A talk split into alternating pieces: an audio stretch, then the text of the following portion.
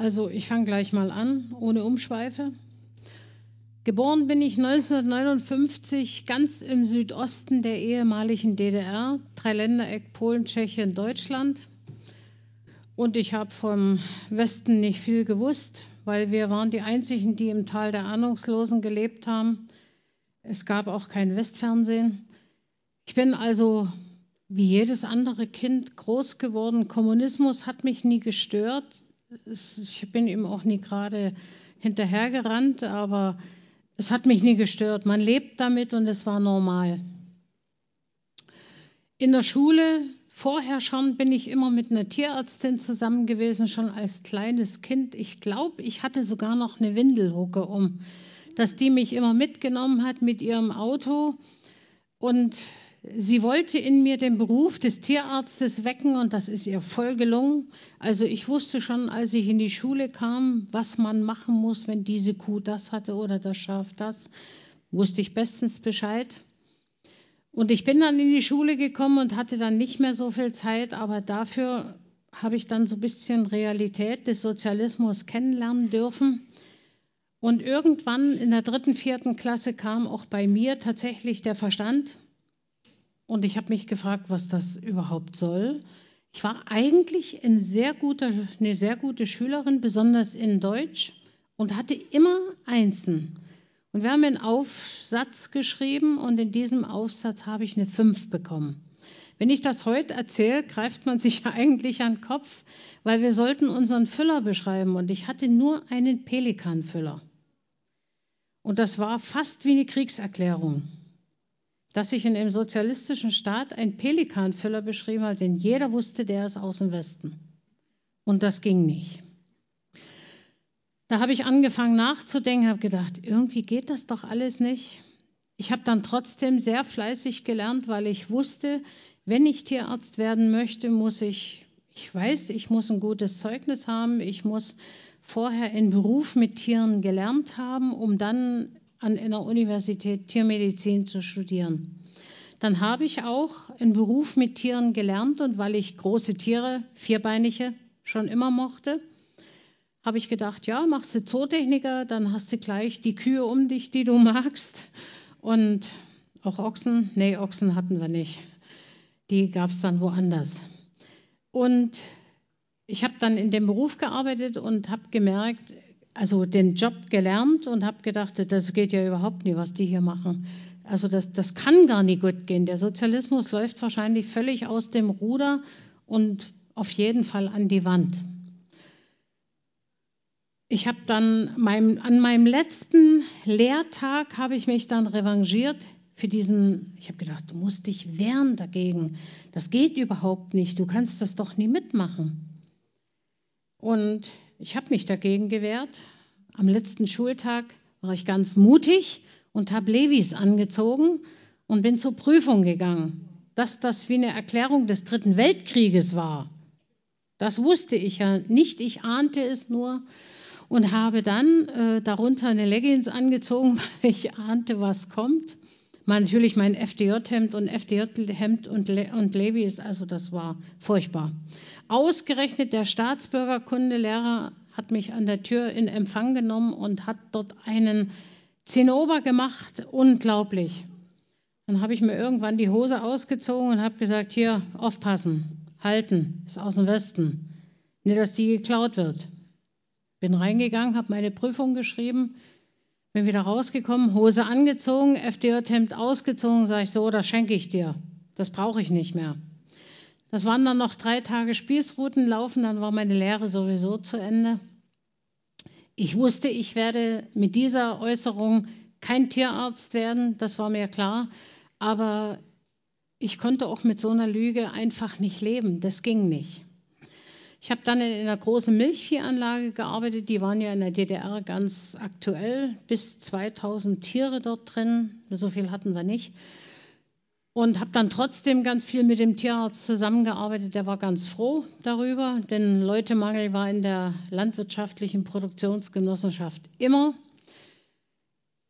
Und irgendwann kam dann das erste Mal der Parteisekretär und fragte mich, ob ich doch vielleicht doch wieder zurückkommen wollte in die Reihen der Blauhemden Und das hat er ein Jahr versucht.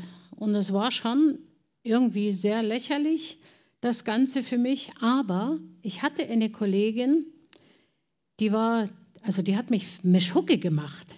Jeden Dienstag hat die mich eingeladen zu ihrer Bibelstunde am Mittwoch. Und ich habe gedacht, Mensch, wer glaubt denn solchen Mist überhaupt? Überhaupt? Das kann doch nicht sein, dass es tatsächlich noch Leute gibt, die sowas glauben. Wer denkt denn, dass es Gott gibt? Also, das habe ich auch ein Jahr versucht, mit Ausreden mich davon zu schleichen, aber nach einem Jahr sind auch meine Ausreden weg gewesen. Und ich habe zu meiner Kollegin gesagt, die sie auch eingeladen hat, wir gehen morgen Abend dorthin, hören uns das Palaver an und dann können wir sagen, ach Hanna, das ist überhaupt nicht für uns, wir sind viel zu jung, wir sind modern, wir glauben diesen alten Mist eh nicht mehr. Und dann bin ich dorthin gegangen und es war ein älterer Pfarrer da, der Brüdergemeinde von Herrnhut, und nahm sich so ein dickes Buch und liest dort was vor. Und ich habe da gesessen und habe gedacht, hm, wenn er nicht gleich die Klappe hält, dann flippe ich hier aus. Und wieso stehe ich überhaupt in dem Buch? Woher weiß der das denn? Wer hat ihm das erzählt? Das kann doch wohl nicht wahr sein. Das habe ich mir ungefähr zehn Minuten angehört, dann bin ich wutentbrannt dort rausgerannt, habe gesagt, mir reicht es. Und draußen habe ich gestanden und habe gedacht, aber woher weiß der das? Und immer noch, warum stehe ich in dem Buch? Am nächsten Tag bin ich zu meiner Kollegin, die mich treu und brav ein Jahr eingeladen hat und habe erst gesagt, heute mache ich so rund wie ein Buslenker, die kann aber was erleben. Dem das alles brühwarm zu erzählen, wie ich lebe, das gibt's ja wohl nie. Für die Insider unter uns, er hat die Geschichte von der Frau am Brunnen erzählt. Und ja, und meine Hanna strahlte mich an und ich dachte, jetzt lacht die mich auch noch aus. Und da sage ich, ja, Hanna, was sagst du denn dazu? Ja, sagt sie Carmen, dann ist dir Jesus aber sehr nahe gekommen. Und nimm dich mal nicht ganz so wichtig, weil du bist das garantiert nicht, die in der Bibel steht, so nennt man dieses dicke Buch. Aber sagte, ich glaube, der Pastor hat genau gewusst, was er macht, denn er hatte am Anfang gesagt, und das stimmt, er hatte gesagt, Leute, eigentlich ist heute dieses Thema dran, ihr wisst das ja, aber Gott hat mit mir geredet. War mein erster Lacher, das ist mir dann aber vergangen. Und äh, ich muss heute mit euch darüber sprechen und er hat die Geschichte vorgelesen und ich bin bald ausgeflippt. Naja, jedenfalls habe ich dann gesagt, ja Hanna, wenn es Jesus wirklich gibt, wenn du ihm nichts erzählt hast, dann gibt es ihn, das glaube ich dir. Aber was mache ich denn jetzt? Och, das ist überhaupt kein Problem du kniest dich jetzt hin und ich erzähle dir was und du sprichst das nach und dann ist erledigt. Sag ich, wie? Mehr nicht? Nö, dann gehörst du zu Jesus. Was? Das will ich sofort haben. Dann habe ich mich hinter 56 wedelnde Kuhschwänze gekniet auf den Stallgang und habe mein Leben Jesus übergeben. Und Jesus also ich werde diesen Moment nie vergessen. Von dem Hinknien immer noch diese Unruhe, diese Wut und Mensch, was machst du denn jetzt? Du bist doch völlig verrückt. Wenn das jemand sieht, die denken, erklären dich für verrückt. Wirklich, das kannst du doch nie machen. Hier auf dem Stallgang. Und der Moment, wo ich wirklich gesagt habe, Jesus, ich bin jetzt hier, ich gebe dir jetzt mein Leben. Guck, meine Hände sind total leer. Du, du kannst mich aber ausfüllen und dem Aufstehen, diese Freude, die in mir war, das war ein Unterschied wie Sommer und Winter, Tag und Nacht. Das weiß jeder, wie dieses Gefühl ist. Das war diese erste Liebe, die mich total ergriffen hat. Und ich bin dann fünf Jahre lang so rumgerannt durch die Kante wie meine Kollegin und habe jeden erzählt, wie toll es ist, mit Jesus zu leben. Und komischerweise immer denen, die es nie hören wollten. Auf die war ich immer, was du willst, du interessierst dich nicht dafür, du bist verrückt, du weißt ja gar nicht, was du verpasst. Ja, nach fünf Jahren habe ich dann meinen Mann kennengelernt, meinen zukünftigen. Das war also dann so ungefähr 1983. Und ich habe plötzlich gemerkt, Mensch, da gibt es ja tatsächlich noch was anderes, denn ich war voll aufgegangen in dem Ganzen. Und habe Jesus erstmal so ein bisschen zur Seite geschoben. Irgendwann war ich schwanger, Heiraten wollte ich nie. In der DDR war das gar nicht so üblich. Man musste ja nie heiraten. Heute denke ich da ganz anders darüber. Und ja, dann kam die Wende. Nicole war sechs Jahre alt damals. Kam die Wende und mein Mann hat eine Firma übernommen. Und er wollte unbedingt Unimox reparieren von Mercedes. Ihr kennt die sicherlich auch. Er war total verrückt danach und hat auch diesen Vertrag bekommen. Und Mercedes hat natürlich ihm nahegelegt, es wäre schön, wenn man es in Familienhand legen könnte. Also haben wir geheiratet. Das war auch einer der Gründe. Und wir haben dann gearbeitet und plötzlich konnten wir Geld verdienen, also richtiges Geld. Ne? Keine Alu-Chips, sondern richtiges Geld. Und das haben wir gemacht vom 1. Januar bis zum 31. Dezember. Es gab keinen Urlaub, es gab kein Frei, nichts. Nebenbei haben wir ein Haus bauen lassen, weil wir keine Zeit hatten. Wir haben nur gearbeitet, jahrelang. Nur gearbeitet. Irgendwann habe ich dann gedacht, deine Tochter wird immer größer und du kriegst es überhaupt nicht mehr mit. Die ist ja meistens bei der Oma. Das geht auch nie. Nicole ging damals in die vierte Klasse und kam zu mir und sagt, Mama, du verdienst doch jetzt genug Geld. Sie kannte sich also aus. Und ich möchte gern reiten lernen. Mhm, habe ich gedacht. Für die jungen Mädchen unter uns gut merken. Ich habe meiner Tochter gesagt, Nicole, wenn ich die Bildungsempfehlung fürs Gymnasium auf dem Tisch habe, kriegst du deine erste Reitstunde. Bingo, es hat funktioniert. Ich habe die Bildungsempfehlung gehabt, sie hat ihre erste Reitstunde bekommen und nach einer Weile, äh, ich musste dann nur zwei, dreimal die Woche mit ihr dorthin fahren, habe gedacht, oh nein, jetzt sitzt du jedes Mal hier zwei, drei Stunden rum, was könntest du in der Zeit für Geld verdienen? Und du gibst noch welches aus, das ist ja furchtbar. Dann habe ich gedacht, das hat keinen Zweck, ich krieg das Kind vom Reiten nimmer weg. Du lernst jetzt selber reiten, dann fällt es nie so oft, dann kriegst du das nie so mit. Das habe ich dann auch gemacht. Nur bei mir ging alles schneller. Und meine Tochter konnte dann auch endlich reiten und sie sagt, wollen wir uns ein Pferd kaufen? Ah, habe ich gesagt, ja gut, können wir machen, aber kommen wir nicht mit so einem alten Ackergaul, sondern was richtiges Gutes, wirklich was Gutes. Meine Tochter hatte sich schon in ein Pferd verliebt, das war ein Shagir Araber und die sind gut, vor allen Dingen schnell sind sie und die Randy war stur wie ein Ochse. Da muss irgendwas an ihr verloren gegangen sein, was sich wirklich, ist unglaublich, wie stur das Tier war. Dann hatte sie, dann hatte, war sie dort eine Weile äh, mit dem Pferd zugange und ich habe gedacht, ja, eigentlich könntest du auch eins kaufen. Du hast sowieso keine Zeit, Geld auszugeben und du verdienst genug. Kein Problem, aber so ein kleines Ding, 1,55, nee kommt man nicht unter den Hintern. Ich will was Großes, Edles, so was zu mir passt. Ne? Ich war ja überhaupt nie arrogant und auch nie eingebildet. Und dann ich, bin ich nach Moritzburg in die, ins Gestüt gefahren und habe mir dort die Pferde angeguckt und die hatten wunderschöne Trakener. Und wer Trakener kennt, weiß 1,75, Kohlrabenschwarz oder Schneeweiß. Ich habe gedacht, einer von beiden muss es sein. Und ich habe mir dann in, so eine junge Dame ausgesucht, die war noch nie, war vielleicht ein Jahr alt. Die habe ich dann auch selbst zugeritten und also dann war wieder die Geschäftsfrau in mir, die sollte so und so viel kosten. Dann habe ich gesagt, guck mal, wie die läuft. Die hat einen Fehler in ihrem rechten Hinterhof, da stimmt was nicht. Wahrscheinlich ist es das Sprunggelenk, denn so viel Ahnung hatte ich noch von Tieren und es war auch so, man brauchte nur den Hufbeschlag ein Stück höher machen wie den linken und ein Jahr das so laufen lassen, dann hatte sich das ausgeglichen. Das hatte ich eigentlich vorher gesehen und habe gedacht, jetzt kannst du den Preis runterrubeln. Habe ich auch gemacht. Die waren ein bisschen sauer, aber ich habe mich da gar nicht irgendwie außer Kontrolle bringen lassen. Immer bei Geschäften war das so.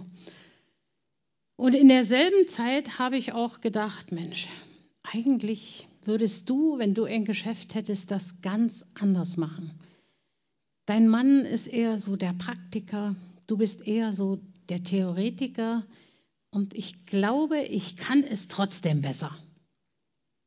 Und habe dann 1997 meine eigene Firma gegründet durch einen Zufall habe ich dann einen Geschäftsmann aus Luxemburg kennengelernt.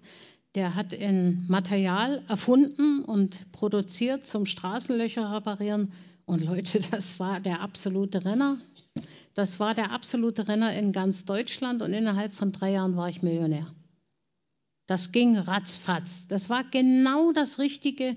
Ich hatte den richtigen Riecher dafür und natürlich gearbeitet wie die, wie die Blöden, sage ich mal. Aber ja, habe ich gedacht, ja, okay, hast du eine geschafft, schaffst du auch die zweite, so nach dem Motto.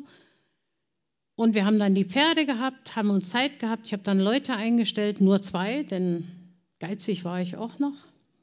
Ja, nicht zu viel bezahlen. Also ich hatte alle Vorzüge eines Unternehmers. Und ja, wirklich. Ich bin dann jedenfalls, kam meine Tochter und sagt, Mutti, nimm dir doch mal ein Wochenende Zeit. Lass uns doch mal einen ganzen Tag ausreiten. Hm, habe ich gedacht, ja, eigentlich hat sie recht. Ist jetzt bald Ostern, ein Tag. Ostermontag, natürlich oft geschoben bis zuletzt. Ostermontag. Und dann sind wir sehr früh losgeritten. Und im, also wir wollten eigentlich baden gehen, weil an diesem Osterwochenende war es sehr warm. Immerhin hatten wir da 30 Grad, so wie heute. Und wir wollten unbedingt mit Randy, mit ihrem Pferd, schwimmen gehen und das hat nie funktioniert, weil das Pferd war wasserscheu. Das haben wir aber erst dort mitgekriegt, als wir am Wasser waren. Aber wir haben alles versucht, Don Quixote gespielt, Stecken genommen, Bändel dran, Möhre davor, vor die Nase gehalten, Möhre war weg, Randy nicht im Wasser. Haben wir eine Stunde auf der Wiese ausgehalten und vorher habe ich noch, also wir hatten dann inzwischen schon fünf Pferde und eins davon hatte ich dann einer Freundin gegeben, die wollte unbedingt mit. Und weil ich gesehen habe, nach ein paar Metern, die Frau kann überhaupt nie reiten, gibst du ihr mal deinen Helm. Mir passiert sowieso nichts habe ich ihr meinen Helm gegeben und wir sind losgeritten. Und dann im Wald wollten wir weiterreiten, habe ich erst meiner Tochter aufs Pferd geholfen. Sie saß schon und hat meins gehalten. Und ob ich das jetzt wirklich weiß, wirklich aus meiner Erinnerung weiß oder vom Erzählen, das kann ich nicht mehr auseinanderhalten. Jedenfalls ist mein Pferd immer vorn hochgestiegen und hat nach hinten ausgeschlagen. Es hatte hinten rechts noch diesen doppelten Hufbeschlag weil wir ja die Richtigstellung des Sprunggelenks gemacht haben.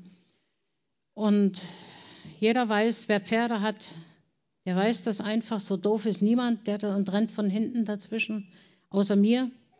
Ich renn von hinten dazwischen, weil ich wahrscheinlich gedacht habe, wenn die die trifft, die auf dem anderen Pferd sitzt und die fällt runter und es passiert was, zahlst du dich wahrscheinlich dumm und dämlich dein Leben lang. Also waren sie wieder die DM- oder Dollarzeichen in meinen Augen und der Verstand hat ausgesetzt. Und ich bin von hinten dazwischen gerannt und das Pferd vorn hoch und genau den rechten Hinterhof habe ich mitten ins Gesicht bekommen. Ich bin dann durch die Luft geflogen und mein Kopf ist auf dem einzigen großen Feldstein gelandet. Wirklich, es lag nur ein einziger dort. Und dort ist mein Kopf gelandet. Der Hinterkopf, das war der Schädelbasisbruch, das war der Genickbruch. Es war eigentlich alles kaputt. Ich habe euch, zeige ich dann zum Schluss, ein Röntgenbild mitgebracht von dem ersten Tag. Da kann man vielleicht ein bisschen erahnen, wie der Rest ausgesehen haben muss. Meine Tochter ist sofort von ihrem Pferd gesprungen, weil ich muss, ich kann mich an keinen Schmerz erinnern. Ich weiß auch nicht, dass ich geschrien habe. Und sie hat mich dann in eine stabile Seitenlage gelegt, weil das Blut kam überall, Nase, Ohren, Mund, Hinterkopf, überall kam das Blut geschossen. Sie hat mich in eine stabile Seitenlage gelegt, sonst werde ich wahrscheinlich an meinem eigenen Blut erstickt und ist auf mein Pferd gesprungen, weil es definitiv die größte und schnellste war und ist losgeritten, weil wir hatten dort nicht mal Handy, Funkempfang und hat dann im Reiterhof angerufen und die haben sofort die medizinische Hilfe, also den Notarzt gerufen. Wie der Notarzt das gemacht hat, eine halbe Stunde später an dieser Stelle im Wald zu sein, ist mir bis heute ein völliges Rätsel. Manchmal denke ich, vielleicht hat Gott wirklich das Auto genommen und so, machen wir es mal einen Kilometer weiter oder noch einen Kilometer und noch einen. Also es ist eigentlich unmöglich, das zu schaffen. Der Arzt war da, hat mich liegen sehen, hat Nicole gesehen. Wir kannten uns sehr gut, weil die, sein Sohn und Nicole sind in eine Klasse gegangen und er hat gedacht, das kann ja eigentlich nur ihre Mutter sein. Ich war aber einfach nicht mehr erkennbar. Und der hat dann mich gesehen, wie ich da liege, der Kopf irgendwie unnatürlich zum Körper und hat gesagt, Nicole, ich glaube, du musst mit dem Schlimmsten rechnen. Das war also der erste, die erste Warnung, dass ich sterben würde. Dann haben sie mich nach Zittau in ein Krankenhaus gebracht. Dort haben sie mir, das war ungefähr um 10, eine Überlebenschance bis Mittag gegeben. Und in der Zeit war aber ein Hubschrauberpilot da und hat gesagt, wir sollen hier einen, Reit, einen Reitunfall abholen. Und das haben die auch gemacht. Ich glaube, die Zittauer Klinik war einfach froh, dass sie die Schweinereine entsorgen mussten, die ich dort hinterlassen habe. Und die haben mich dann nach Dresden in die Uniklinik geflogen, von da aus schon die OP vorbereitet, dann haben sie mich sechs Stunden notoperiert und dann war auch mein Mann damals und meine Tochter in der Klinik. Und meine Tochter hat als erstes gefragt, was ist passiert, was ist mit meiner Mutter? Und die Ärzte haben gesagt, wir haben alles getan, wir können nichts mehr tun. Also mein Herz hat nicht mehr geschlagen, ich konnte nicht mehr selber atmen. Das Einzige, was noch da war, waren ein paar Gehirnströme. Und weil die noch zu sehen waren, haben sie nie abgeschalten, das Gerät. Dann haben sie alle gewartet und das hat drei Tage gedauert. Was sie aber nie gewusst haben, dass ich das völlig anders erlebt habe. Völlig anders. Ich habe den Schlag ins Gesicht bekommen und es war so eine Stille, wie ich es nie wieder erlebt habe. Ich glaube, das ist so eine friedvolle Stille, die, die kann man einfach nicht beschreiben. Das geht gar nicht. Und es war total Ruhe und Frieden in mir. Und ich habe gedacht, ja, was kommt jetzt? Aber da lief erst mal ein Film ab. Und da fiel mir ein, hey, du hast Jesus irgendwann gesagt, du willst ihm folgen. Was hast du denn die letzten Jahre gemacht? Weil da kamen so ein paar Szenen, die waren mehr als peinlich für mich. Ich habe die auch in meinem Buch zum Teil angedeutet. Man kann das auch wirklich nachlesen. Ich war bestimmt, bestimmt kein Engel, ganz bestimmt nicht. Und es war einfach nur schrecklich und ich habe gedacht, wie sollst du denn vor ihm stehen, wenn du wirst gleich vor ihm stehen? Wenn er dich jetzt fragt, was hast du dir denn dabei gedacht? Warum hast du das getan oder das? Oder hast du dort nicht einmal an mich gedacht? Ich hätte keine vernünftige Antwort gewusst, wirklich. Nicht eine einzige Antwort wäre gekommen, die plausibel gewesen wäre. Nichts. Und trotzdem hatte ich das Gefühl in mir, oder das Gefühl ist vielleicht nicht das richtige Wort, als ob etwas in mir ist, was die Hoffnung immer noch da ist. Ich würde es als Hoffnung bezeichnen. Und wenn in der Bibel steht, dass die Hoffnung zuletzt stirbt, dann ist es einfach so. Das ist die Wahrheit. Die Hoffnung stirbt wirklich zuletzt. Ich habe dann erstmal mit einem Satz, also ich bin durch keinen Tunnel gegangen, wie viele davon erzählen, wenn sie so ein Nahtoderlebnis haben, da sind Tunnel und dann Licht. Ich war mit einem Satz im Licht und das war so schön, wunderschön. Ich habe gedacht, wow, wo bist du denn jetzt? Jetzt bist du zu Hause. Dann habe ich erst mal zugeguckt, wie die mich operiert haben. Das war natürlich lustig wie die geschraubt, gebohrt, gesägt. Unglaublich, was die alles mit mir gemacht haben. Und ich habe denen immer gesagt, ich bin hier, mir geht's gut, alles gut, ihr braucht das überhaupt nicht machen. Aber denkst du, auf mich hat einer gehört? Niemand. Die haben dort einfach weitergemacht. Dann waren sie irgendwann fertig und ich hatte das Gefühl, da nimmt mich jemand an die Hand. Man hat sowieso, dass du kommst in das Licht, in den Himmel und du denkst plötzlich, wow, was Besseres gibt's ja überhaupt nie. Da wolltest du ja sowieso schon immerhin. Warum regst du dich auf? Wovor hast du Angst? Das ist das Schönste, was du je erlebt hast. Und dann nimmt mich jemand an die Hand am OP-Tisch. Und ich habe gedacht, mir springt das Herz aus der Brust. Ich dachte, wow, das ist ja, also das ist etwas, wo man wirklich die Tränen nicht mehr zurückhalten kann. Und ich habe mir auch nicht getraut, ihn anzusehen, weil ich wusste sehr, sehr gut, wer das war. Ich hatte so einen Respekt von diesem Moment an, wusste ich auch wirklich, was Ehrfurcht bedeutet. Ehrfurcht ist keine Angst vor Gott. Ehrfurcht ist eine überdimensionale Liebe, die man spürt dem Herrn gegenüber, wo man gar nicht anders kann. Man will auch gar nicht anders. Es ist einfach perfekt. Und er hat gesagt, komm weg hier. Das ist nichts für dich. Hm. Und dann sind wir zusammen ein Stück durch den Himmel gegangen. Und wenn ich dann manchmal in großen Sälen spreche, vor Corona waren die Säle, das ist normal so, und die Frauen kommen dann mit ihren High Heels, dann sage ich immer Mädels, wenn ihr nach Hause geht, zieht keine High Heels an. Das Kopfsteinpflaster ist wirklich aus Gold und Gold ist einfach zu hart, ihr fallt auf die Nase. Muss nie sein. Da war wirklich Straßen aus Gold. Du hast im Himmel ist jegliche Dimension, wie sie hier auf der Erde ist, aufgehoben. Es gibt kein dreidimensionales Denken, Sehen oder sonst was. Was auch immer wir, was da in unserem Kopf vorgeht, das gibt es einfach nicht mehr. Du weißt alles, du verstehst alles, du siehst alles. Es ist alles perfekt. Anders kann man das nicht sagen. Ich habe alles verstanden. Ich habe nicht eine einzige Frage und ich wette mit euch, jeder, der hier drin sitzt, hat sich irgendwann mal im Leben gesagt, oh, wenn ich vor Jesus stehen, dann werde ich ihn aber fragen, warum musste ich das erleben? Warum hast du mir das angetan? Du hast es doch gesehen. Jeder sagt, du bist dabei. Warum hast du das zugelassen? Ich kann euch garantieren, ihr werdet nicht mehr fragen, weil ihr alle Antworten auf eure ganzen Fragen im Leben haben werdet, weil dann sind wir, passt nimmer mehr ein Löschblatt zwischen Jesus und uns, dann sind wir komplett mit ihm verbunden. Mehr geht einfach nicht. Wir sind an, auf Überwiesen gegangen und wenn ich sage, jede Dimension ist aufgehoben, dann siehst du eine Million Farben und es tut deinem Auge nicht weh. Du siehst Blumen, da denkst du, wow, sind das jetzt Diamanten oder sind das Blumen oder was ist das jetzt? Und die Häuser sind irgendwie durchsichtig. Es gibt keine hohen Zäune, dass ja keiner drüber gucken kann. Es gibt auch keine Gardinen.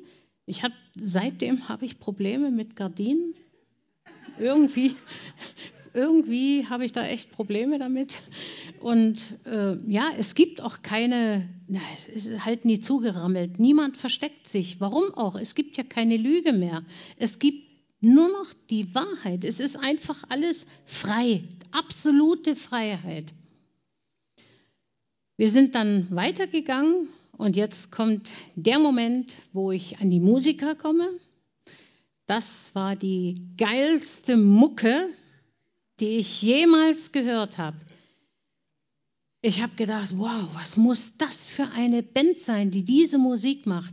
Das war eine große, ziemlich große Mauer und alles aus Perlmutt. Und wenn, wenn das in diesem Licht leuchtet, das ist so ein unglaublicher Glanz, was man da sieht. Das kann man, also ich glaube, hier könnten wir das nicht verkraften, das wäre gar nicht möglich. Und dort wollte ich unbedingt hin. Ich wollte die Band wollte ich sehen. Vielleicht, weil ich damals selber auch Gitarre gespielt habe.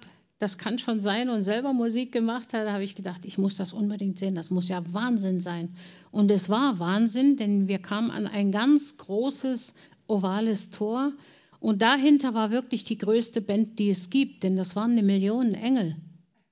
Das war ein Meer voller Engel, die waren so vier, fünf Meter groß alle hatten Flügel und auf den Flügeln waren Flammen.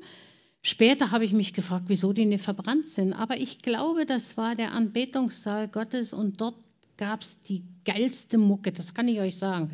Ich habe dort rausgehört von einer, mindestens eine Million Lieder und ich habe trotzdem rausgehört, dass nicht ein einziges Lied von Angst, Kummer, Sorge, Krankheit, wir kennen ja unsere Lieder, ne? Kennen wir ja alles. Ist ja auch ganz normal, wir sind ja hier noch auf der Welt. Ja, und da habe ich gedacht, boah, dort muss ich unbedingt rein, da will ich mitmachen. Das ist das Coolste, was ich je gehört habe. Und da hat Jesus gesagt, stopp, bis hierher und nicht weiter. Heute weiß ich natürlich, wäre ich dort durchgerammelt, dann wäre ich heute nicht hier. Das ist mir natürlich klar, aber dort war mir das nicht klar. Für mich war in dem Moment klar, als er gesagt hat, stopp bis hierher und nicht weiter, du musst zurück. Der will mich wegbringen hier. Das geht ja überhaupt nie. Und das war auch der Moment, wo ich ihn das erste Mal angeguckt habe und das hält wirklich niemand mehr aus. Ich bin da vornüber gestürzt. Ich konnte, ich habe das einfach nie ausgehalten, denn diese ganze Liebe, mit der du im Himmel umgeben bist, über dir, unter dir, um dich, in dir, überall, die kommt aus diesen Augen. Wie soll man das aushalten? In der Bibel habe ich später, viele, sieben Jahre später sogar erst gelesen, dass Jesus Augen hat wie Feuerflammen. Ich habe gedacht, es sind überdimensionale Sterne, also wirklich wie Feuerfunken, die da rauskommen. Und es war einfach nur genial, was ich da gesehen habe und ja, und nie ausgehalten habe. Ich habe damals eine Haarfarbe gehabt, wie die Miriam ungefähr. So eine Haarfarbe hatte ich. Aber als Jesus, als ich da hingefallen bin, hat er mich angefasst und ich hatte hier dann eine Handteller große weiße Stelle. So wie ein Handteller, so groß. Die hat, so, die hat keine Farbe angenommen und irgendwann habe auch ich das oft gegeben, mich, mir die Haare zu färben. Ich habe gedacht, jetzt lässt es einfach, jetzt freue ich mich, dass es, jetzt werden die anderen rundherum zwar auch grau, aber diese Stelle fällt schon noch besonders auf, weil die ist wirklich so weiß, weißer geht's nicht. Und er hat gesagt, komm, steh auf, ich zeig dir, warum du zurückgehen sollst. Und das erste, was ich gesehen habe, war ein Haus, das stand an der Ostsee. Also ich kam 600 Kilometer südlich von der Ostsee. Da stand an der Ostsee, ist mit mir durch dieses Haus gegangen. Ich wusste also ganz genau, wie es aufgebaut ist. Und in, in diesem, um dieses Haus war ein großer Hof. Und als wir rauskamen, war da ein großer ovaler Tisch und da saßen multikulturell ganz viele Frauen drumherum, schwarze, gelbe, weiße, alles war vertreten. Mit ihren Kindern zum Teil. Eine Frau und ein Kind habe ich besonders lange, hat er mir das gezeigt. Damals wusste ich ja nicht warum. Und ich habe denen irgendwas erzählt, keine Ahnung was, aber es muss gut gewesen sein, denn alle haben sich gefreut, also kann es ja nichts Schlimmes gewesen sein. Das nächste Bild war eine große rote Kirche, nur eine Backsteinkirche mit großen grünen ovalen Tor. Und er ist mit mir da reingegangen, die Treppe hoch. Ich habe noch nie gesehen, dass ein Kirchsaal im ersten Stock war. Das hatte ich noch nie gesehen vorher. Und er macht die Kirchentür auf und ich sehe mich selbst auf der Kanzel stehen, habe ich das erste Mal reagiert und habe gesagt, das, das kann ich nie. Das bringe ich überhaupt nie. Ich kann so schon kaum reden. Er hat mich nur angeguckt, gelächelt und wird wahrscheinlich gedacht haben, naja, warten wir mal ab. Das nächste Bild war ein Hof mit tausenden Menschen und alle hatten so alte Klamotten, die kein Mensch mehr anzieht. Ich konnte mir das gar nicht vorstellen, wo das sein soll. Das nächste Bild war eine Gruppe älterer Menschen, sechs alte Damen und ein alter Herr, und ich saß mitten unter denen und habe ihnen was erzählt. Dann war ein Bild mit einer, komischerweise in einer Moschee, die sah so verrückt aus, dass ich immer gesagt habe, die kann es nie geben, diese Moschee, das ist unmöglich. Kein Moslem wird eine Moschee rosa und hellblau anmalen. Niemals.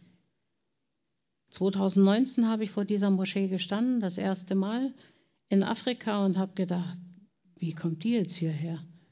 Das geht doch gar nicht. Da komme ich aber noch dazu. Das nächste Bild war meine Tochter. Sie trug, also meine Tochter war am Unfalltag 15 Jahre. Sie trug ein Talar wie ein Pastor, hatte ein blondes Mädchen auf dem Arm und neben ihr stand ein blonder Mann. Den habe ich nur von hinten gesehen. Und da habe ich das zweite Mal reagiert und habe gesagt, sie will aber keinen blonden Mann, sie will ihn mit dunklen Locken. Ja, also ich, ich möchte manchmal wissen, was Jesus von uns denkt. Ja. Das nächste Bild war in, das waren Hände, die älter waren. Das habe ich gesehen, aber sehr markant diese Hände. Und keine Ahnung, was das sollte. Konnte ich mir auch nicht erklären. Dann wurden, also wurden die Räume, wo ich davon geredet habe, immer größer, die Menschen immer mehr. Also es wurde eigentlich immer verrückter. Diese Moschee zum Beispiel, die war mit so vielen schwarzen Menschen waren dort dabei, dass ich gedacht habe, also niemals gehst du nach Afrika. So ein Blödsinn. Das wirst du niemals machen. Und er hat gesagt, so und jetzt geh zurück. Ich schicke dich jetzt zurück und du gehst zu den Menschen und du sagst ihnen, wie sehr ich sie liebe. Das haben die schon hunderttausendmal gehört, aber du sagst es ihnen immer und immer wieder. Egal wo du hingehst, ich gehe mit. Du brauchst keine Angst haben. Du machst deinen Mund auf und ich spreche so ungefähr. Und dann kam noch so ein Satz, so ähnlich wie, fürchte dich nicht, ich habe dich erlöst. Ich habe dich bei deinem Namen gerufen, du bist mein. Und weil er das gesagt hat, habe ich immer gedacht, wahrscheinlich sollst du nie mehr heiraten irgendwann.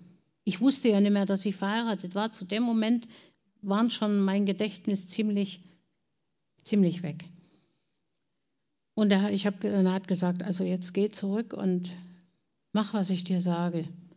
Und dann habe ich mich wieder liegen sehen, mein Kopf überdimensional groß, verbunden. Ich war mit nassen Bettlaken zugedeckt, lauter Lüfter um mich, wusste gar nicht, was das war, ein Krach. Ich habe gesagt, du siehst mich liegen, ich kann die laufen. dann hat er gesagt, das ist kein Problem. Dann hat mich irgendetwas hat mich ausgehoben und es ging in einem Affentempo ging es zurück. Ich habe meiner Tochter immer versucht, später zu erklären, in welchem Tempo es zurückging. Die sagt, Mutti, ich weiß genau, was der mit dir gemacht hat. Was hat sie gemacht? Enterprise vorgespielt. Scotty Beam ab. Also, so muss es gewesen sein. Nein, so war es garantiert nicht. Er hat mich dann zurückgebracht und das war dann eigentlich nicht mehr schön. Also ich war dann wieder in meinem Körper und ich habe gemerkt, wow, das Erste, was fehlt, war die Freiheit. Das habe ich zuerst gemerkt. Dann hatte ich absolut keine Erinnerung mehr an Zeit. Das war verschwunden. Ich trage auch seitdem keine Uhr mehr. Ich, ich kann mich an eine Uhr einfach nicht mehr gewöhnen. Es war eine Katastrophe für mich, hier zu sein und plötzlich in einer Welt zu sein, die mir völlig fremd war, denn ich hatte totale Amnesie. Alles, was ihr jeden Tag macht, wenn ihr morgens munter werdet, wahrscheinlich, oh, ich sollte mal auf Toilette gehen, aber ich würde ja ganz, würde ja lieber liegen bleiben und dann rennt er aber doch los und was weiß ich, was dann alles läuft. Es ist einfach so, was wir jeden Tag machen. Ich wusste nichts mehr, absolut nichts mehr. Ich wusste nicht, wozu eine Gabel oder ein Messer oder ein Löffel da ist, dass man überhaupt essen kann, was Essen überhaupt ist. Keine Ahnung, was da war. Auch jegliches Gefühl, jegliches menschliches Gefühl war in mir weg. Also ich wusste nicht, was Freude ist oder traurig sein. Ich lag immer völlig apathisch in meinem Bett und habe beobachtet, was die die Dinger, das wusste ich ja nie, dass das Menschen waren, was die da machen und wie die sich auf den langen Dingern bewegen können. Das waren ja Beine, wusste ich einfach nicht. Das ging dann ganz, ganz langsam los. Das war wirklich furchtbar. Und als ich dann angefangen habe, auch wieder zu sprechen, äh, habe ich gesagt, die Ärzte kamen zum Beispiel, wissen Sie, wer Sie sind? Natürlich. Wissen Sie, wie Sie heißen? Ja. Sie heißen Carmen Ebermann. Nein. Ich habe einen viel schöneren Namen. Ja, wie heißen Sie? Ich weiß ich nicht mehr. Aber der ist so schön, der Name ist wie Musik. Ich bin überzeugt, wir bekommen im Himmel so einen wunderschönen Namen, dass wir uns nur darüber wundern können. Aber der Name ist weg. Ich weiß ihn nicht mehr so, wie ich zurückgekommen bin, war der Name weg. Ja, dann ging es los. Sie müssen jetzt laufen lernen. Laufen? Was ist das? Die Schwester hat versucht, dann mich aus dem Bett zu ziehen. Und so wie ich stand, klatsch lag ich da, weil ich nicht wusste, was man mit Beinen machen soll. Hätte sie mal erklären müssen. Oder Dinge wie, ich wusste nicht, was Essen ist. Ich wusste gar nicht, was man mit dem Löffel macht. Und was Festes konnte ich zu der Zeit sowieso nie essen. Da war alles noch in meinem Mund verdrahtet, die ganzen Zähne miteinander verdrahtet, weil sie die retten wollten, was noch drin geblieben ist, was nicht schon vorher rausgeflogen war. Und die Ärzte haben sich natürlich ganz viel Mühe gegeben und die Schwestern auch. Und abends kam immer irgendein Mann zu mir und hat mir da immer den, das, das Ding, was man Löffel nennt, ne, in den Mund geschoben und es war eklig, aber ist egal. Ich habe es eben geschluckt Und eines Tages war er eben nicht da und da kommt die Schwester und sagt, Sie haben nicht gegessen. Das sage ich dem Oberarzt. Wenn der das erfährt, hängt er sie an Tropf. Aha, habe ich gedacht, der da kommt, ist also der Tropf. Und dann habe ich ihr gesagt, ich brauche deinen Tropf nie, meiner kommt jeden Abend. Das war natürlich dann ein Grund, rauszugehen und zu lachen. Und ich habe manchmal solche Dinge gesagt, die einfach für die Ärzte und die Schwestern auch völlig unverständlich waren. Aber ich glaube, die hören sich von Koma-Patienten eh sehr seltsame Sachen an. Ja, irgendwann war ich so weit, Monate später, dass ich nach Hause durfte und alles war immer noch fremd. Ich wusste immer noch nie, wer mein Mann ist. Ich wusste auch nie, wer das Mädchen ist, die da kam. Und ich habe ja aber gesehen, ich hab, lag nach den drei Tagen eigenen Koma, lag ich noch mal sieben Tage im künstlichen Koma. Und da weiß ich, was, was um mich herum passiert ist. Vorher die drei Tage war ich im Himmel, da habe ich einfach nichts mitgekriegt von der Erde. Und ja, aber das habe ich mitgekriegt und dann kam sie und da sage ich, Mensch, dich kenne ich irgendwoher. Du warst, du warst äh, sieben Tage, warst du bei mir? Nein, du hast zwei Tage gefehlt. Und das hat tatsächlich gestimmt. Sie war nur fünf Tage von dem Koma, von dem Wachkoma bei mir, weil sie die anderen zwei Tage unsere Pferde versorgen war. Also das wusste ich, sage ich, und du hast mir immer irgendwas von ihm, von ihm Schaf erzählt und von ihm Hirten. Und dann hast du in lateinischen Satz und Amen gesagt. Sie hat mir eigentlich nur immer den Psalm 23 vorgebetet, meinen Namen eingesetzt, da ich meinen Namen aber nicht mehr kannte und nicht wusste, habe ich das gar nicht begriffen, hat dann in lateinischen Satz und Amen gesagt. Das war alles. Sonst wusste ich da nichts mehr von ihr und ich wusste auch nie, wer das war. Wir sind dann jedenfalls nach Monaten nach Hause gefahren und da gab es das nächste Palaver. Mein Mann war mich mit meinem Auto abholen. Autofahren. Ich doch nie. Wusste gar nicht, was das ist. Und dann kommt er tatsächlich mit dem Auto ohne Dach. Ne? Das kann ja wohl nicht gehen. Und dann habe ich mich dort gewehrt, reinzusetzen in dieses Auto. Das geht überhaupt nie, das hat überhaupt kein Dach. Damit kann man nicht fahren, das geht nie. Der nächste Hammer war, äh, wir kamen bei McDonald's vorbei. Jedes Kind ist verrückt nach McDonald's und muss dort unbedingt raus. Und am liebsten die Rutsche rutschen, auf dem Spielplatz hochklettern. Das wollte ich natürlich auch. Das war, das war ziemlich grenzwertig, das Ganze. Aber in dem Moment hatte meine Tochter begriffen, was eigentlich mit mir wirklich passiert ist. Sie hat damals, sie hat später gesagt, sagt sie, dort habe ich begriffen, du bist wie ein Baby. Du fängst von ganz vorn wieder an mit allem, was du tust. Und ich wollte unbedingt, da gibt es solche Klettergerüste, das sind eigentlich dicke Stricke, die sind festgemacht und dann kann man dort hochklettern. Und ich habe immer, ich habe mit den Beinen nimmer auf den ersten Halm bekommen und sie stand immer dahinter. Prima, Mutti, probier das nochmal. Los, das schaffst du, du schaffst das. Mein Mann hat den ganz weiten Bogen gemacht. Von McDonald's wollte ich gar nicht haben, ich wollte nur dort hochklettern, das war alles. Und ich habe mich total gefreut, dass sie mir Mut gemacht. Eigentlich nichts anderes getan, wie jedes andere kleine Kind sich gefreut hat, dass die Mama dabei ist. Und Nicole war für mich die Mama, sonst nichts. Und so haben wir auch die nächsten Jahre wirklich gelebt. Und irgendwann habe ich natürlich dann angefangen, von den Dingen, die ich gesehen habe, zu erzählen. Wir kamen dann eines Tages in den Reiterhof zu unseren Pferden. Da hat meine Tochter Höchstleistung vollbracht neben ihrer Schule. Die hat mir wieder laufen gelernt, die hat mir wieder essen gelernt. Alles, was so alltäglich ist, hat sie mir gelernt. Wie habe ich mich gewehrt wie so eine Blöde gegen Duschen oder was? Ich hatte Angst vor diesem blöden Wasserstrahl. Aber jedes kleine Kind hat am Anfang Angst vor dem Duschen. Das war bei mir auch nie anders.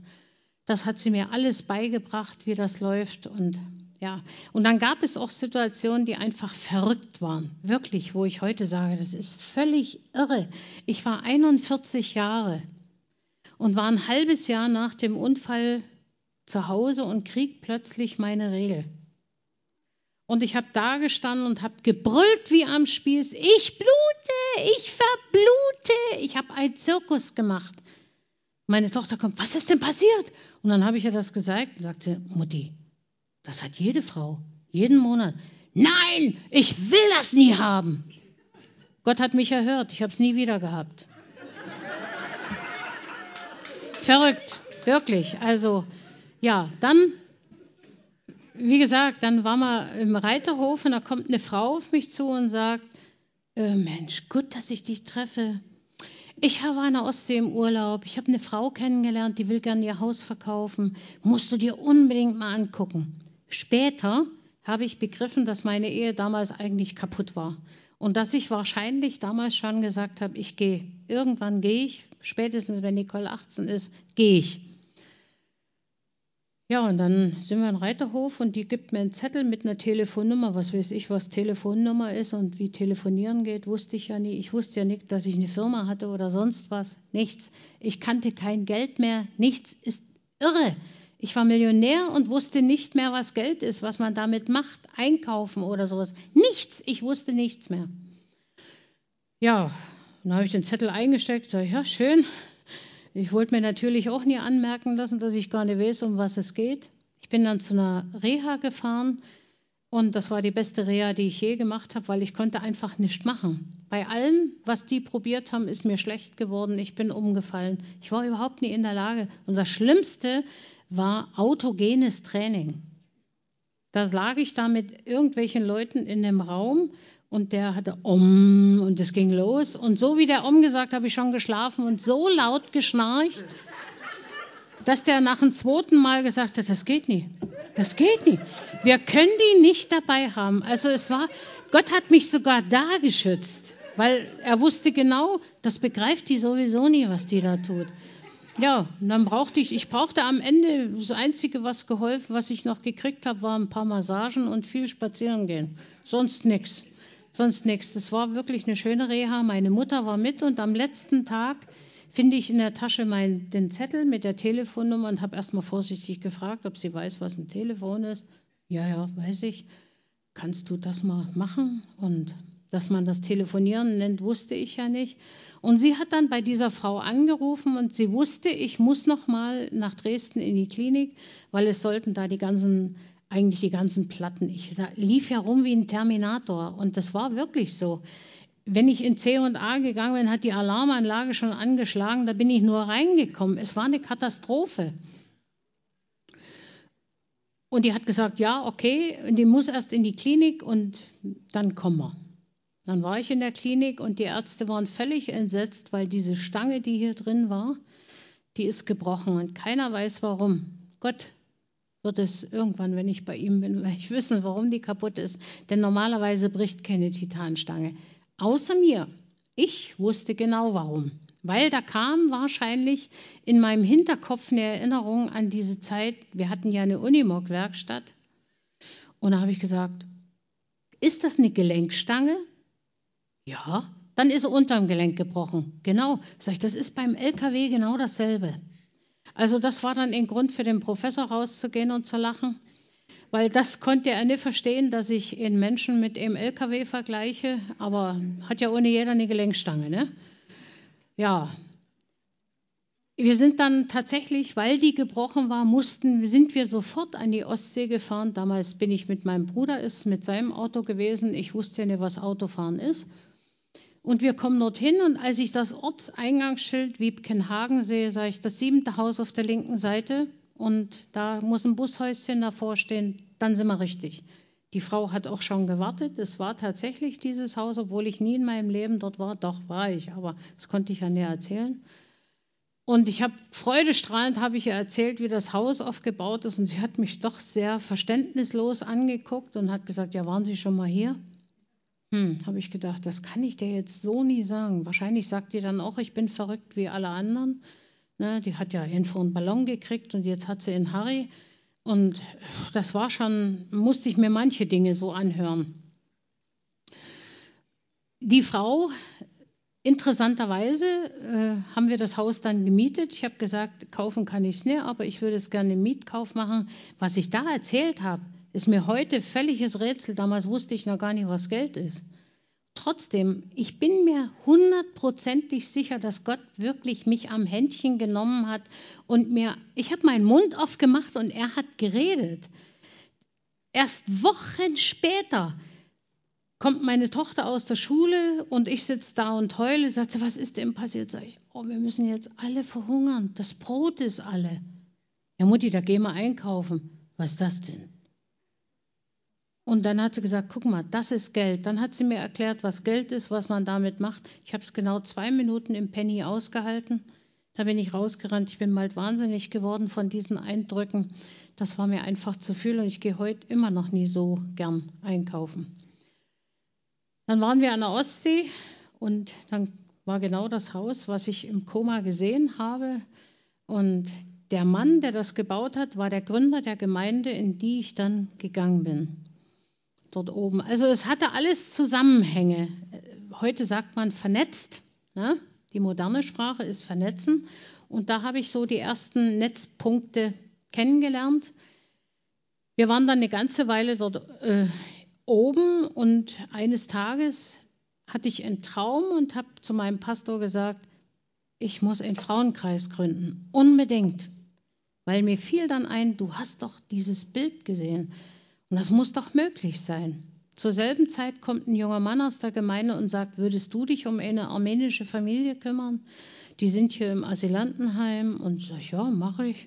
Und dann sind wir dorthin gefahren und das war genau das, was ich gesehen hatte. Diese Baracken und diese neuen Windräder, die dort gestanden haben, die hatte ich im Koma gesehen und da war ich sehr aufgeregt, was jetzt kommt und plötzlich steht diese Frau und dieser Junge vor mir und ich habe gedacht, hä, das geht doch gar nicht. Wieso sind die hier? Das ist doch unmöglich. Ich habe die doch im Himmel gesehen.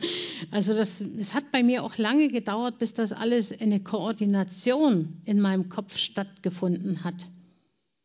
Ja, dann habe ich mich um die gekümmert und ein paar Wochen später habe ich sie eingeladen mit noch drei Frauen und dann war der erste Frauenkreis.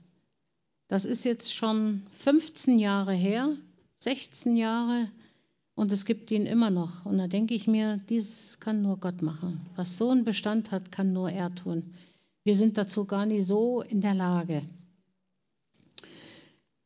Die durften dann, ich habe dafür gesorgt, dass die da bleiben durften, tatsächlich. Wir haben dann gekämpft wie die Wilden mit, dem, mit der Ausländerbehörde und es war eine Katastrophe. Ich habe dann die Presse eingeschalten, alle Register gezogen, die zu ziehen waren. Und tatsächlich durften sie dann da bleiben und da war meine Zeit vorbei. Da, wo ich wusste das, dass ich gehen sollte und ich habe gebettelt, Jesus, egal wo du mich hinschickst, ich gehe wirklich überall hin, aber nicht nach Thüringen. Bitte nicht nach Thüringen. Ich kann das nicht sagen, warum. Ich denke, es hängt mit meiner Kindheit zusammen. Aber die Erinnerung kommt nie wieder und da denke ich mir, ich sollte froh sein, wenn sie wegbleibt. Und ja, und tatsächlich bin ich dann sieben Wochen später in Thüringen gelandet, bei dem Pastor, der vorher dort Pfarrer war. Der war inzwischen auch in Thüringen gelandet. Ich kam dann dorthin und war völlig fertig, dass ich von meiner heißgeliebten Ostsee weg musste. Also es, mir ist auch schwer gefallen, loszulassen, dann wieder als irdischer Mensch. Das fällt uns ja sowieso schwer, loslassen. Dann war ich also bei ihm und er, ich habe dann bei ihm auch gewohnt eine Weile im Gästezimmer und er brauchte dann mal sein Zimmer. Pastoren sollen ja ab und zu Besuch kriegen, ne? ist ja manchmal so. Und da brauchte er aber sein Gästezimmer und hat gesagt, du gehst mal jetzt eine Woche nach Siloa, wird dir gefallen. Es ist wie ein Bauernhof, wie bei dir, nur eine Nummer größer. Es war mindestens 100 Nummern größer. Und so war auch diese Vorbereitung der Woche. Da haben die ein Fest vorbereitet. Ich wusste nicht, was das war, aber die haben gearbeitet wie die Blöden. Und ich habe gedacht, das ist ja das reinste Irrenhaus hier. Also hier würde ich nie arbeiten wollen. Das ist ja irre. Und am Samstag komme ich auf den Hof und dann sehe ich plötzlich tausende Menschen mit alten Klamotten, die niemand mehr anzieht. Was ist das? Das ist das einzige christliche Mittelalterfest, was in Thüringen stattfindet. Da wusste ich, was das Bild war im Himmel. Oh nein, habe ich gedacht, jetzt bist du ohne richtig in Thüringen. Es ist furchtbar. Ich war so traurig darüber. Und am Sonntag früh kommt einer und sagt immer, könntest du dir vorstellen, mit allem, was du hast und bist, dich hier einzubringen und Hausmutter sein soll? Nein, niemals. Mittag kommt der Leiter der Landwirtschaft, die haben die größte Cebu-Herde von Deutschland und Bio-Obst und sowas und fragt mich dasselbe. Ach, dachte ich, die haben sich aber gut abgesprochen. Sag ich, nee, ich denke eher, ne? Und abends kommt noch der Pfarrer der ganzen Kommunität und fragt mich das nochmal. Da hat mein Verstand eingeschaltet und ich habe gedacht, ja, wie war denn das mit Jesus und Petrus? Du solltest es dir überlegen. Ich habe gesagt, ich überlege es mir. Weil mir fielen ein, ein Blitzgedanke kam, nächste Woche fliegst du nach Israel, deine Tochter besuchen. Heilige Land, musst ja eine Antwort kriegen. Denkst du, Puppe? Die Antwort kam nicht. Ich bin dann in Israel gewesen und wir haben 14 Tage keine Antwort bekommen. Und beim Abflug in Tel Aviv sage ich zu meiner Tochter, sage ich, ich muss wissen, ob ich jetzt in die Schweiz gehen soll. Da hatte ich ein Angebot von einem Pastor, eine Gemeinde aufbauen mit. Da dachte ich, das ist easy, das kannst du machen oder eben nach Siloa. Und dann habe ich gebetet und von dem Tag an bin ich bemüht, mein Gehirn vorher einzuschalten, nie einfach loszuplappern, weil man sollte aufpassen, Gott nimmt Gebete sehr, sehr ernst.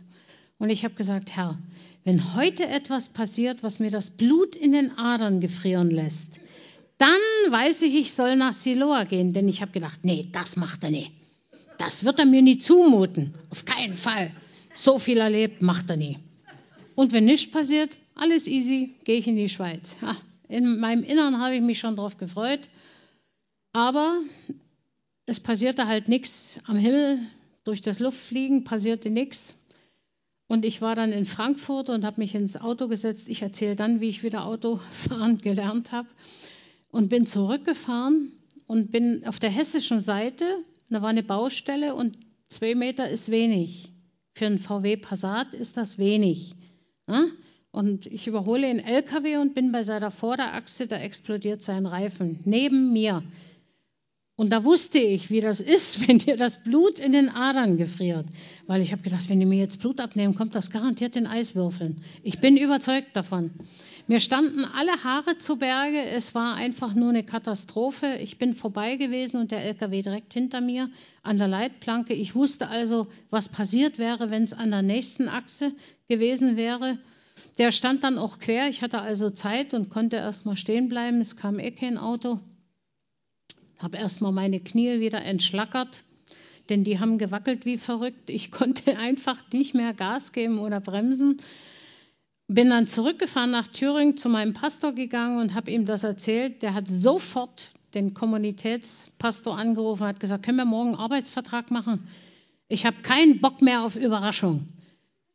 Das war im Mai und im November habe ich dann endlich angefangen. Also ich hatte noch viel Zeit, aber er wollte es eben ganz sicher haben. Dann habe ich dort angefangen und gleichzeitig mit in der Bibelschule, also noch so ein bisschen, mein Mann sagt immer Schmalspurtheologie studiert weil er ist ein richtiger Volltheologe. Darf ich nicht so laut sagen? und ja, dann habe ich dort also Schmalspurtheologie studiert und nebenbei gepredigt, was das Zeug hielt, so wie ich Zeit habe. Und das hat mir angefangen, Spaß zu machen.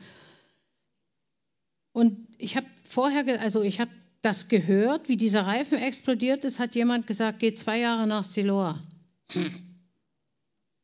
Der Pastor dort hat dann versucht, zwei Jahre lang mich immer zu überzeugen, ich soll auf fünf Jahre verlängern.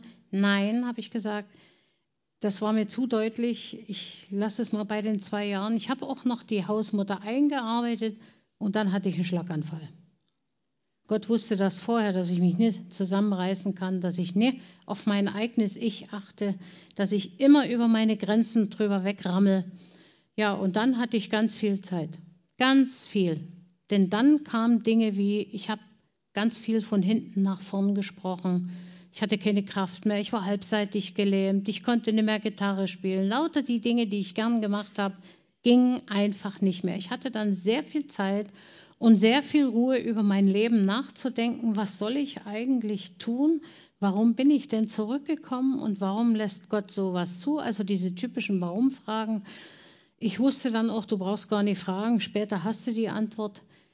Ja, und das hat insgesamt acht Jahre gedauert, bis ich wieder so weit war. Das war wirklich lange und Gott hat Zeit. Ich kann euch das sagen. Der hat so viel Geduld, unglaublich.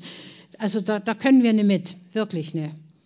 Nach acht Jahren lädt mich der Pastor ein, der vorher in Thüringen, erst an der Ostsee, dann in Thüringen, der war inzwischen in Hessen in einer Gemeinde und sagt, kommst du mal zu mir, äh, machst du mal einen Gottesdienst, Kinder helfen Kindern, das hast du an der Ostsee auch gemacht und dann haben wir eine vom Evangeliumsrundfunk, die wird dich mal interviewen.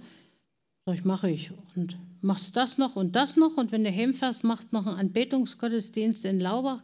Sag ich, ja, wenn du dann fertig bist, sagst du Bescheid, dass ich auch dem Arzt Bescheid sagen kann, falls der nächste Schlaganfall kommt. Weil da ging es nämlich schon wieder los. Es war auch das letzte Mal, dass ich sowas gemacht habe.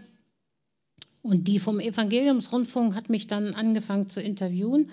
Und nach ein paar Sätzen sagt sie, sag mal, du hast ja gar keinen Thüringer Dialekt, wo kommst du denn her? Es war immer die, Gott sag, erzählt eine Geschichte. Habe ich gemacht, sag, hey, ich habe eine Freundin, die macht die Sendung Hof mit Himmel, kennst du? Sag ich, nö, ich hatte gar keinen Fernseher. Ähm, kann die dich mal anrufen? Sag ich, ja, okay. Und wie ist denn das? Ich habe eine Freundin, die macht die Sendung Glaube erlebt, gelebt im Radio. Kann die dich auch anrufen? Wenn es ihr Spaß macht. Kurze Zeit später habe ich dann äh, im, dort im Fernsehen, also diese Sendung gemacht, Hof mit Himmel, und habe über meinen Toderlebnis sozusagen berichtet und dann im Radio.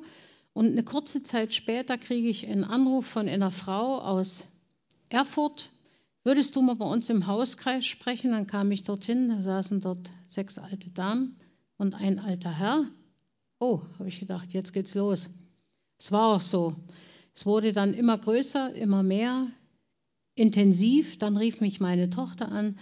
Mutti, ähm, ich würde dir gern mal jemanden vorstellen. Oh, habe ich gedacht. Sie hat inzwischen tatsächlich angefangen mit Theologiestudium und ich kam nach Leipzig und habe den Robert dann das erste Mal von hinten gesehen. da wusste ich natürlich sofort, was mich erwartet. Oh, habe ich gedacht, das ist mal dein Schwiegersohn. Und das war auch so. Die sind heute schon lange verheiratet und ja, haben zwei Kinder und das erste Kind wurde vor neun Jahren geboren, also zwölf Jahre nach meinem Unfall. Und ich habe das Bild leider nicht gefunden bei mir, sonst hätte ich dir das geschickt, aber ich habe eins hier. So habe ich sie damals auch beschrieben und so sah sie auch wirklich aus, als sie zwei Jahre alt war. Und es war schon heftig. Nicole hat wirklich Theologie studiert, macht jetzt ihren Doktor äh, in Theologie und ja, weiß ich noch nicht, was sie dann macht. Ich glaube, das weiß sie selber noch nie. Und wir werden sehen, wie es weitergeht. Jetzt lebe ich ganz anders. Jetzt habe ich immer noch kein Geld, aber es stört mich nicht mehr. Das ist der Unterschied.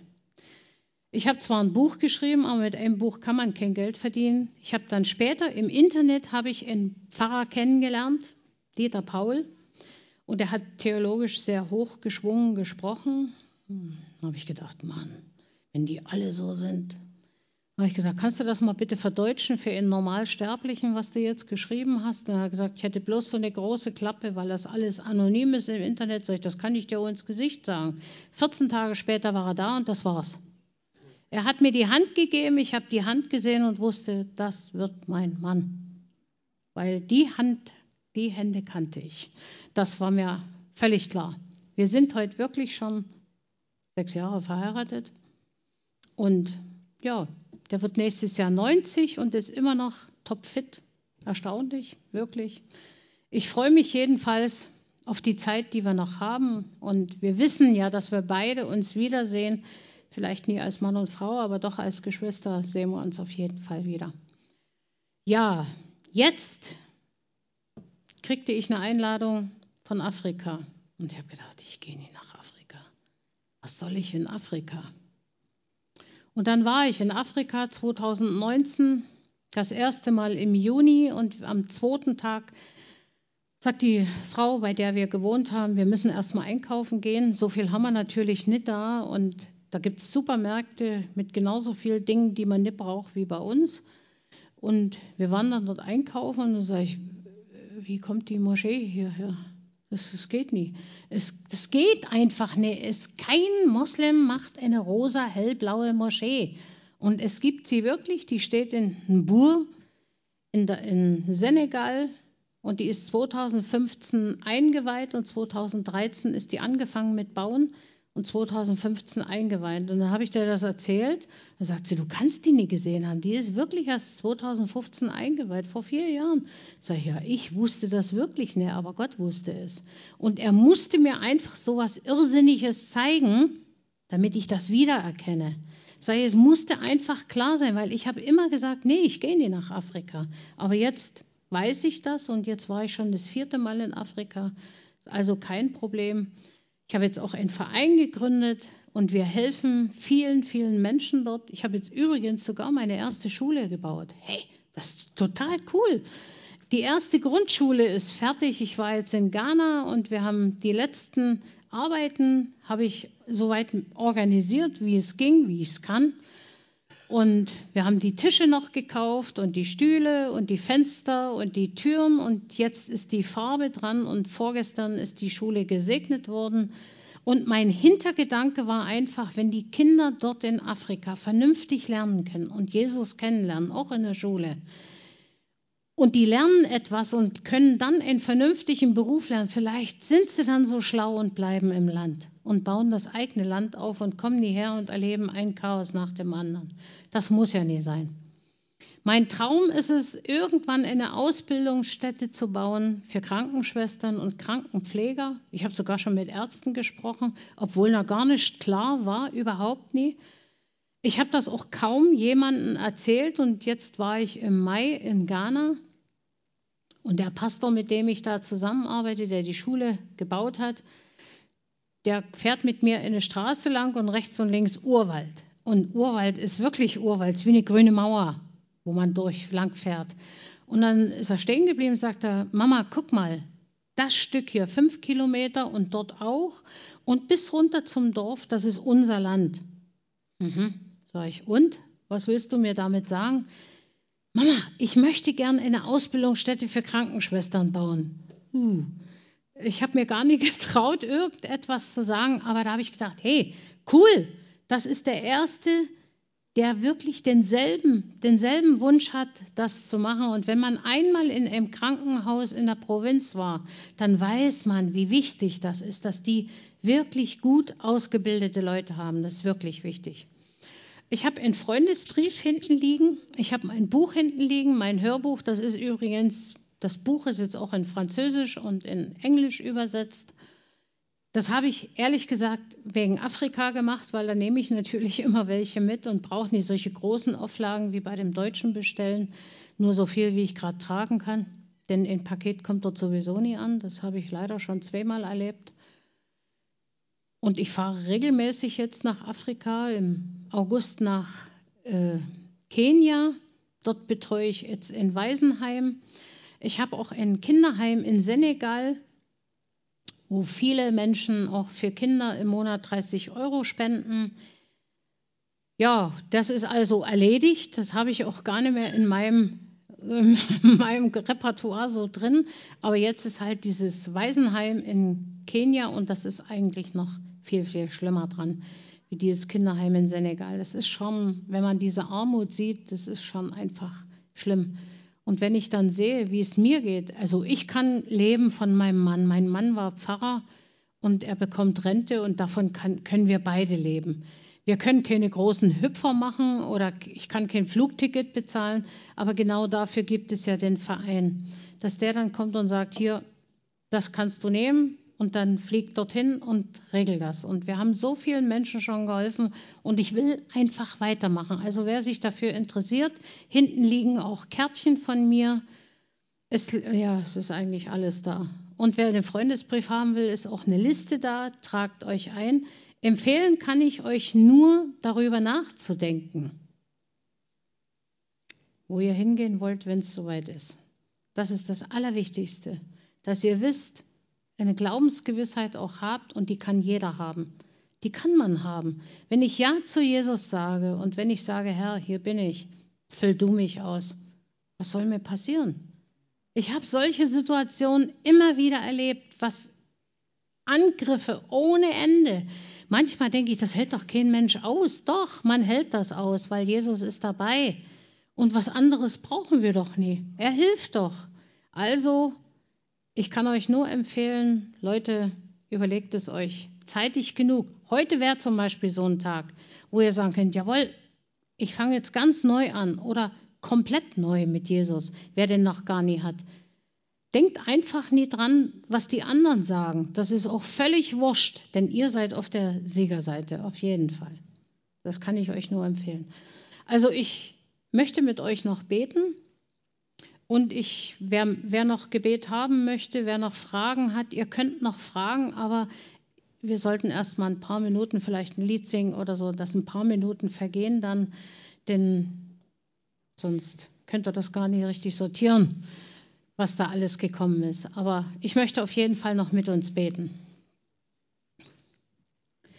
Herr Jesus Christus, ich danke dir für die Menschen, die hier sind. Und ich danke dir, dass du, dass du es bist, der sie ruft. Ich bin nur dein Sprachrohr, Herr, und ich danke dir dafür, dass ich dafür da sein darf, dass ich den Menschen deine Liebe immer wieder bezeugen kann, Herr. Ich bitte dich, jeden, den du ansprichst, nimm ihn in deine Arme und halt ihn fest. Gib ihm den Mut, Ja zu dir zu sagen, wann immer es nötig ist. Und wenn es heute ist, umso besser. Ich danke dir dafür.